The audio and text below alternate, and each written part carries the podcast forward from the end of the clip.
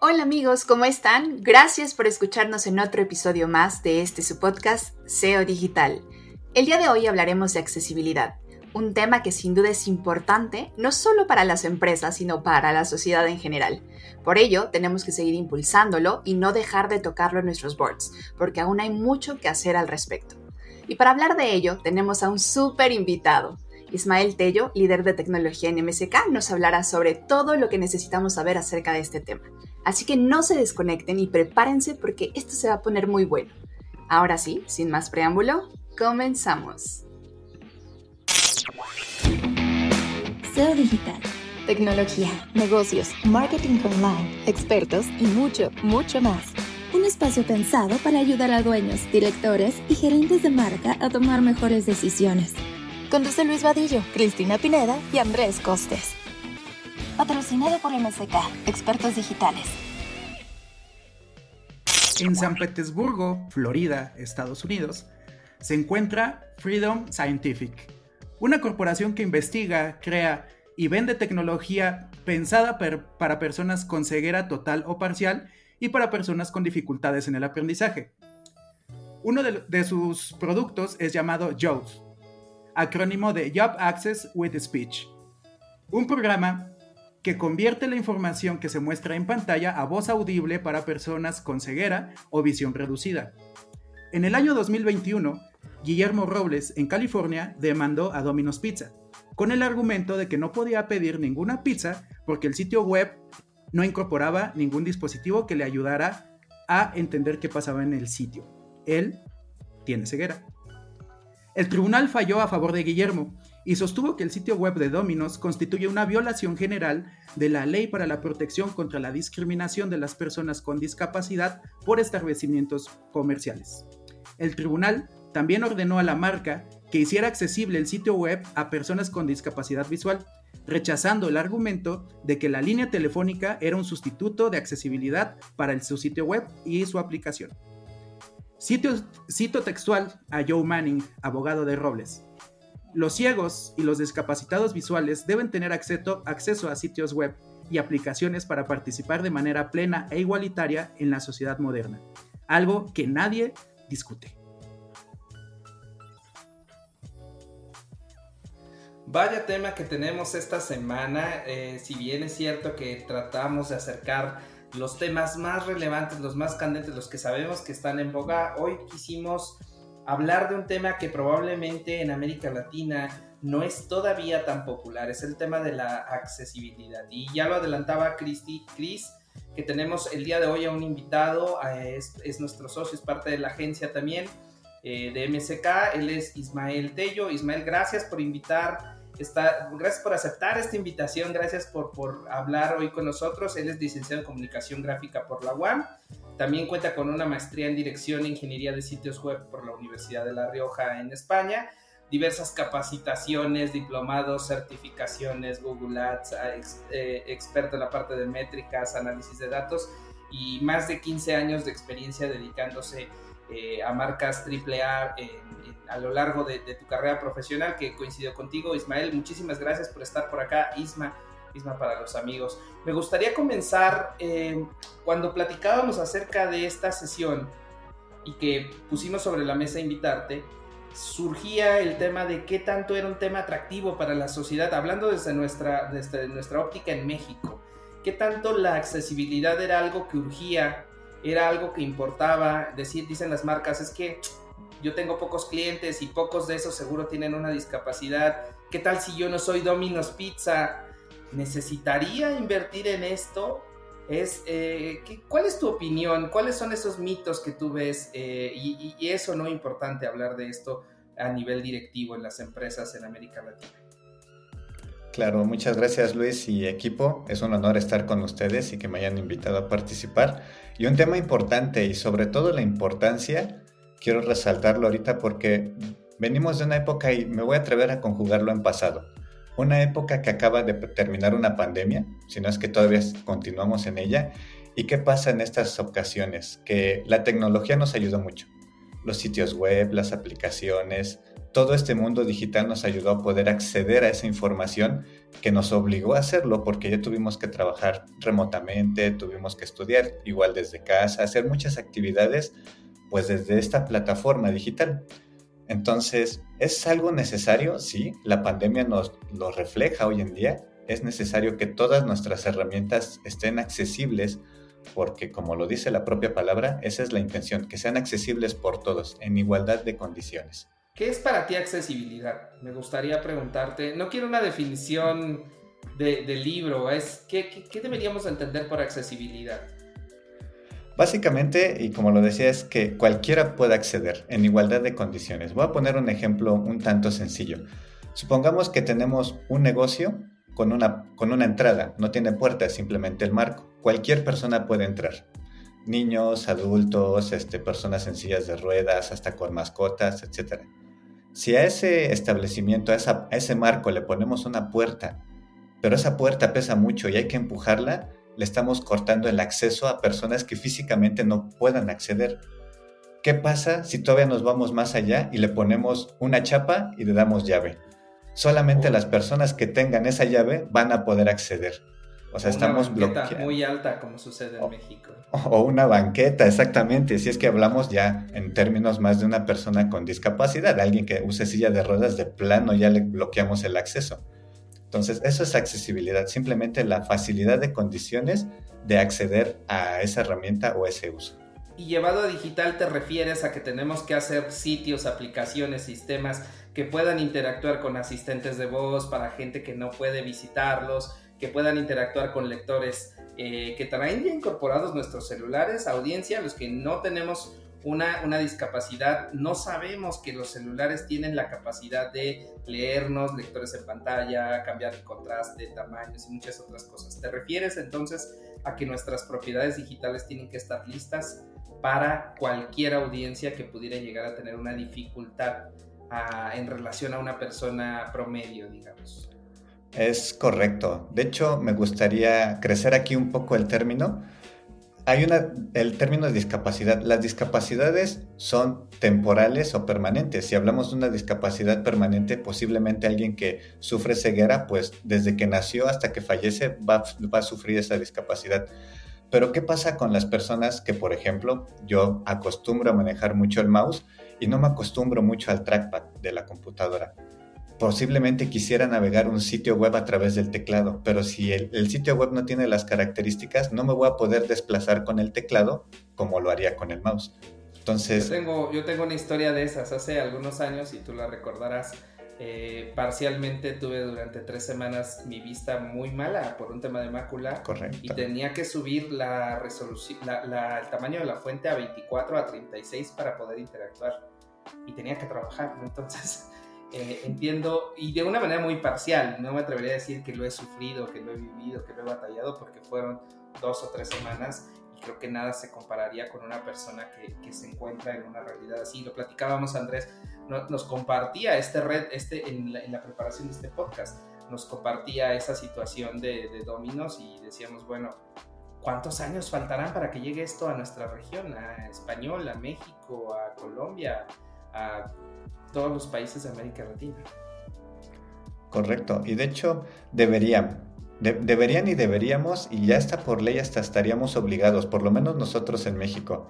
Cabe destacar que estas son regulaciones pues mundiales, en el caso de lo que son las aplicaciones web, pues sabemos todos que hay un, hay un consorcio, la W13, que se encarga de dictar varias normas. Dentro de esas normas hay una vertical que se encarga exclusivamente de accesibilidad. Esas normas de accesibilidad las adoptan ciertas regiones, países o organizaciones internacionales y nosotros como México pertenecientes a algunas de estas organizaciones también las adaptamos. Hay una norma oficial mexicana que ahorita exige cierto nivel de accesibilidad para los sitios web dependientes del Estado mexicano. Posiblemente algunos ni lo sepan, pero esto es algo que nuestra norma ya lo exige. Ahora, si hablamos un poquito de, del tema que tratábamos al principio de, pues es caro, no podría serlo, posiblemente mi, mi, sitio web ni siquiera lo ocupa, hay varios mitos. Entre esos, pues podría ser propiamente de si es caro tener un sitio web accesible, Mm, en realidad no. Este tema de accesibilidad, nosotros en la agencia tenemos una frase que me gusta mucho que dice, pues no te puedes comer un mamut de una sentada, pero ¿qué pasa si el mamut lo divides en distintos fragmentos y te lo comes en cierto, tiempo, en cierto tiempo? Algo parecido sería la accesibilidad. Es un proyecto, es algo que puedes ir trabajando constantemente. No significa que de la noche a la mañana tienes que hacer algo y ese algo tiene que solventar todos los problemas de accesibilidad. Eh, otros mitos y otras cosas que podemos ver por ahí es qué pasa si yo instalo un plugin, un widget, eh, yo manejo un CMS tipo WordPress y le instalo algo que ya me venden o hasta quizá me regalan para solventar estos problemas de accesibilidad. Bueno, es un problema resuelto a medias. Por ejemplo, tú decías hace unos minutos que cuando tuviste esa discapacidad temporal y tenías que hacer la letra grande, pues un plugin te podría haber ayudado. No tenías que meterte en la configuración de tu dispositivo, tu navegador para hacer la tipografía grande y con ese plugin, cuando tú navegabas un sitio web, pues podrías haber escogido una tipografía más grande. Pero ¿qué pasa? Que no todos estos plugins pueden solventar todas esas necesidades de accesibilidad. Posiblemente, y para poner el ejemplo de eh, estos lectores de pantalla, ¿Qué pasa cuando una imagen no tiene un texto que describa la imagen? Un plugin no te va a poder crear ese texto porque eso es propiamente el contenido. Quien toma la foto, quien le da ese sentimiento y esa intención a la foto tiene que describirla. Eh, describe un proceso, describe una escena, describe lo que tú puedes lograr cuando uses ese sitio web. Entonces, un plugin no siempre va a solventar esa necesidad que tenemos de accesibilidad, que ese podría ser otro de esos mitos, porque pues son comunes esos plugins y hay que tener cuidado de cómo los podemos ocupar. Otra cosa, que otro de estos mitos que tenemos eh, frecuentes es pensar que logramos algo y que ya se mantuvo, es decir, yo logré cierto nivel de accesibilidad, ya de acuerdo a las normas que establece la W3, pero ¿qué pasa cuando el tiempo evoluciona y los dispositivos evolucionan. Posiblemente un sitio web era accesible hace 10 años, cuando quizá aquí en México no manejábamos con tan frecuencia los dispositivos móviles. 10 años después, pues ya tenemos más dispositivos móviles y la accesibilidad se tiene que adaptar a esos nuevos dispositivos. El día de mañana no sé qué vaya a suceder posiblemente hologramas 3D y la accesibilidad sea diferente para cuando estemos navegando esos dispositivos. Están de moda ahorita medianamente, bueno, ya tienen unos años los smartwatch. ¿Qué va a pasar? ¿Cómo leemos el contenido ahí? ¿Cómo una persona con discapacidad va a poder acceder al contenido desde ese tipo de dispositivos? Entonces, es algo constante, tiene que ser constante este tipo de adaptaciones. Ahora con lo que mencionas... ¿Otro? Ah. Dime, dime, dime. No, que ahora que con lo que con lo que mencionas a final de cuentas es el contexto, ¿no? Es constante y el contexto va cambiando, vamos cambiando junto con ese contexto.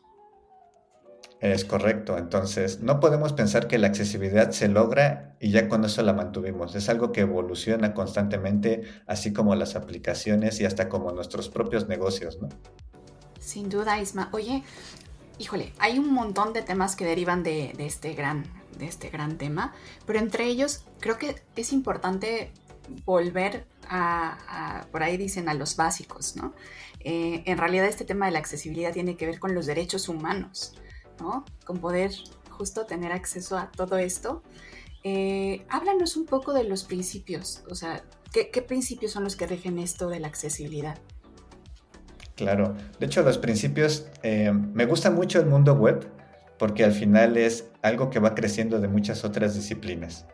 Y hablando de esos principios, surgen de, otra disciplina que es prácticamente la arquitectura. Por ahí de los años 60, un arquitecto Ron Mays definió estos siete principios que en su momento eran adaptados para un edificio, una arquitectura accesible. En este caso, estos mismos principios los adaptamos, por ejemplo, a un sitio web. Estos siete principios que ahorita adaptamos para el mundo web son equidad, flexibilidad, simplicidad o intuitividad, la perceptibilidad, el esfuerzo mínimo y el tamaño y espacio para el acceso y el uso.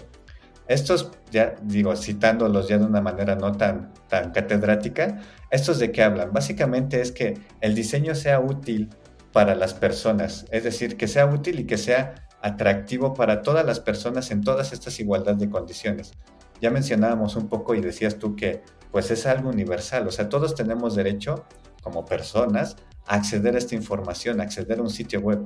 Entonces, esta equidad es de que cualquier persona, no hablando solamente de alguien que está en una ciudad que maneja un internet móvil de 4G, sino a la persona que está en la comunidad más, más remota en, el estado de, bueno, cualquier estado de las repúblicas que se imaginen, y posiblemente no tiene un dispositivo móvil, se conecta todavía por cable y no tiene ni siquiera una pantalla, este, no sé, 16.9 eh, en, tamaño de resolución, cómo el contenido se va a adaptar a esos dispositivos. Todo tiene que ser equitativo. Flexible habla justo adelante, adelante. Es que ah. justo ahorita me, me, llegó una idea buenísima, pero ahorita la retomo porque eso, eso es un, interesante. Claro, el tema de flexibilidad. El diseño se acomoda justo a todas estas características que nosotros como individuos tenemos para navegarlo y consumirlo. Es un dispositivo móvil, es una pantalla, es una pantalla mediana. Ahorita pues probablemente ustedes digan, pues yo no tengo un monitor cuadrado, lo dejé hace 10 años, pero tenemos tablets y a veces las consumimos vertical o horizontalmente. Entonces, ese mismo, ese mismo, esa misma información tiene que adaptarse, tiene que ser flexible. Otra cosa es de que sea simple e intuitivo.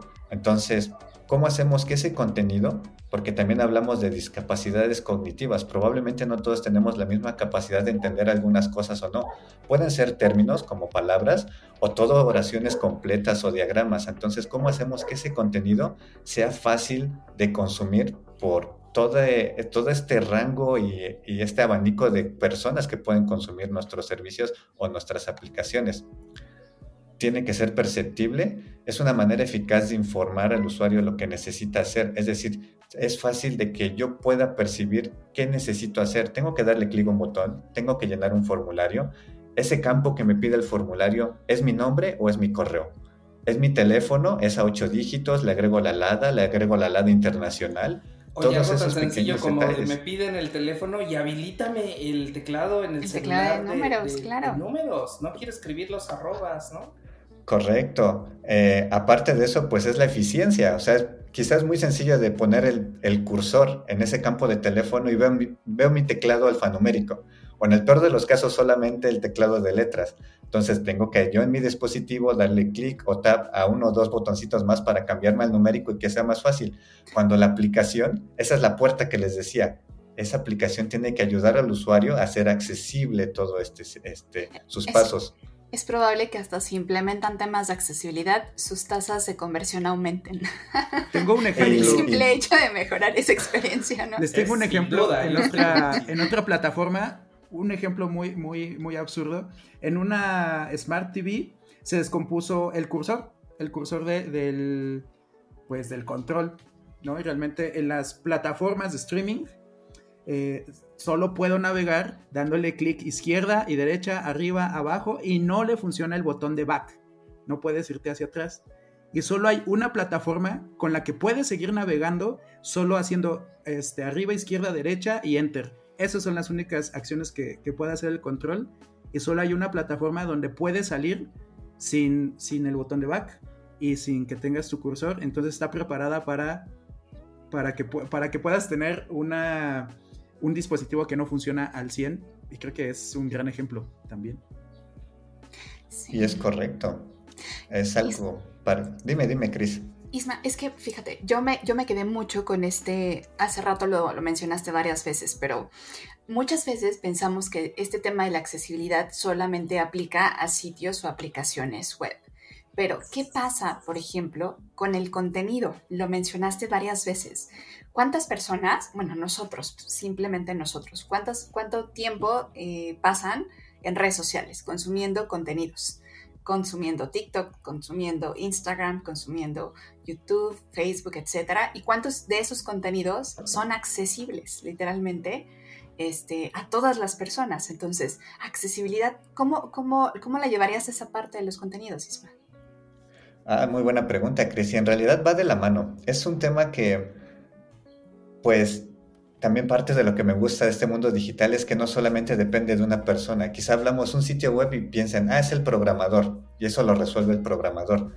Pero es, es, un, es una solución o es un producto que pasa por muchas manos. Pasa por un diseñador de interfaces, pasa por un diseñador gráfico, pasa por un este, creador de contenido, pasa por un redactor, pasa obviamente por un programador, eso sí, definitivamente. Y cada una de estas personas participan en la creación de esta solución. Tú hablas particularmente, y bueno, porque yo lo he mencionado en algunas ocasiones, el contenido. El contenido, desde que está en las manos de alguien, llamémoslo ese redactor o ese diseñador o ese fotógrafo, también tiene que pensar en un tema de accesibilidad. ¿Cómo puede ser que la mayoría de mis usuarios en este abanico de condiciones muy distintas van a poder ver ese contenido?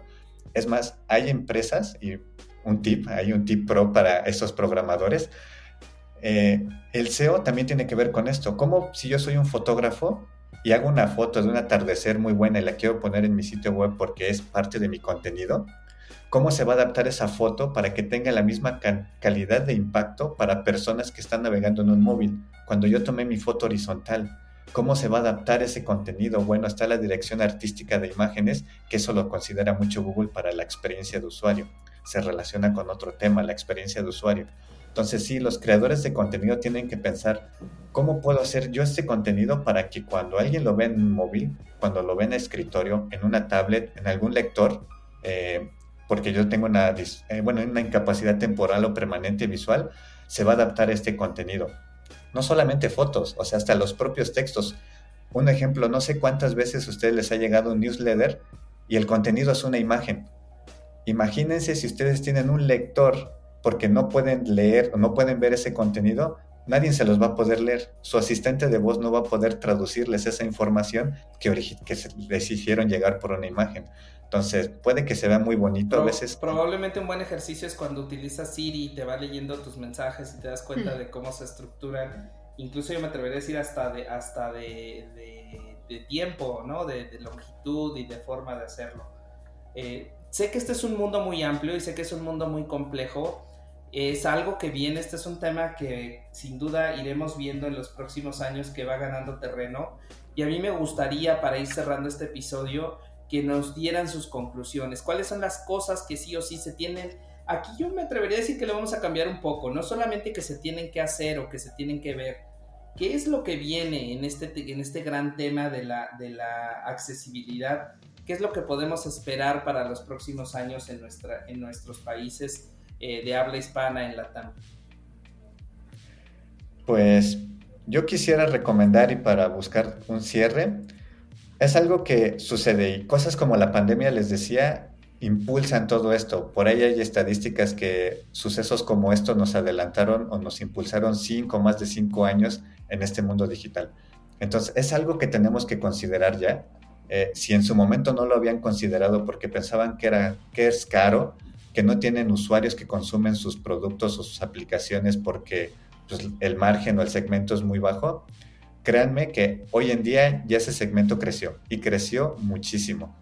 Eh, entonces es algo que ya tendríamos que estar viendo si es que todavía teníamos un poco la duda de si lo debería o no lo debería de hacer. Sí, es algo que ya lo tendríamos que estar haciendo porque ya estamos eh, en cuestión de tiempo colocados 5, 6 o 7 años más adelante. Está, súper interesante eh, esta, esta parte y lo hilo con... a inicios de 2022, Google agregó varios idiomas a Google Translate y, por ejemplo, eh, agregó el quechua, que es hablado por alrededor de 10 millones de personas en la zona de Argentina, Perú, Bolivia, Ecuador y esa, y esa región, y agregó también el guaraní, que también es un, idioma hablado por 7 millones de personas en la región de Paraguay y Bolivia, Argentina, también por, por toda esa zona. Entonces, eh, yo dejaría sobre la mesa el tema de, es muy común hablar de centrados en el usuario, pero es centrado en todos los tipos de usuarios y de usuarias, ¿no? Si ve bien, si no ve bien, la tecnología que tiene, la tecnología que no puede tener. Ese es abrir la mente a todas las posibilidades y todas las personas que nos pueden consumir un desde un contenido es la misma persona que te puede convertir, ¿no? Entonces pensar que centrarte en todas las posibilidades de personas que pueden utilizarte. Creo que es abrirse a todas las posibilidades. Yo dejaría eso sobre la mesa. A mí me gustó mucho una frase que, que le escuché en este momento a Cristina que decía que la accesibilidad incluso nos puede traer mejoras en los niveles de conversión de un sitio, sin importar si sea e-commerce o no. la accesibilidad también te permite pensar desde una manera un poco más ligera, más lean, pensar desde cómo voy a quitar todas esas fricciones y me quedo con tu analogía, Isma, del gran marco, tratar de dejar la puerta abierta, tratar de poner las cosas a la altura, a la mano de todas esas personas que tengan o no una discapacidad física, nos va a permitir entonces posicionarnos y ser eh, más allá de solamente una marca incluyente, ser consistentes y, ser una, una, empresa que aporta en la sociedad. Eso, eso yo me quedo. Eh, tu reflexión, Cris. Yo me quedo con tres puntos. El primero es que no podemos decir que somos empresas enfocadas en las personas sin tener cubierta esta parte, literalmente. O sea, tendríamos que estar pensando en las personas en todas, en todas, en todos los tipos y, asegurar la accesibilidad. La segunda es que si ustedes están trabajando en, en mejorar esta parte, no hay mejores perfiles que puedan asegurar que están cumpliendo que las personas que tienen discapacidad. O sea, traten de hacer test y validar cada cosa que hagan, pero con personas que realmente tengan discapacidad, porque no, nadie mejor que ellos va a saber si, si realmente cumplen con esos principios, ¿no? Eh, y tercero, me gustó mucho que es verdad, eh, lo que ahora consideramos como eh, indicadores de accesibilidad constantemente está evolucionando, ¿no? Cada vez se suman más plataformas, asistentes de voz, este, muchas, muchas cosas más. Y en, en unos cuantos años no solamente tenemos que estar auditando nuestros sitios, sino también nuestros contenidos de, no sé, qué tenemos en Alexa, todo lo que está indexado. O sea, de alguna forma tenemos que entender que es un proyecto, pues prácticamente always on. Es algo que tiene que estar sí o sí dentro de nuestra operación normal. Y me quedo con esto. Perfecto, yo solamente eh, quisiera cerrar para este, este episodio diciéndole a las personas que nos escuchan que si conocen a una persona que le interese vincularse a este proyecto de testeo, si tú eres una persona que tiene una discapacidad y te has eh, visto en dificultad para navegar sitios de internet, nos gustaría que nos escribas a, a seodigital.mck.agency porque tenemos una iniciativa que estamos trabajando para poder hacer sitios más accesibles y más inclusivos desde la agencia. Entonces, si nos puedes escribir o eres una asociación o una ONG, estaríamos encantados de poder participar contigo. Y bueno, pues hasta aquí lo dejamos. Gracias por conectarte, eh, a escucharnos como cada semana SEO Digital. Gracias a nuestro invitado y gracias a ustedes que, que, nos siguen y nos escriben y nos dan retroalimentación sobre este que es su podcast de negocios y digital. Nos vemos la próxima semana. Esto es SEO Digital. SEO Digital tecnología, negocios, marketing online, expertos y mucho, mucho más. Un espacio pensado para ayudar a dueños, directores y gerentes de marca a tomar mejores decisiones. Conduce Luis Vadillo, Cristina Pineda y Andrés Costes. Patrocinado por MSK, Expertos Digitales.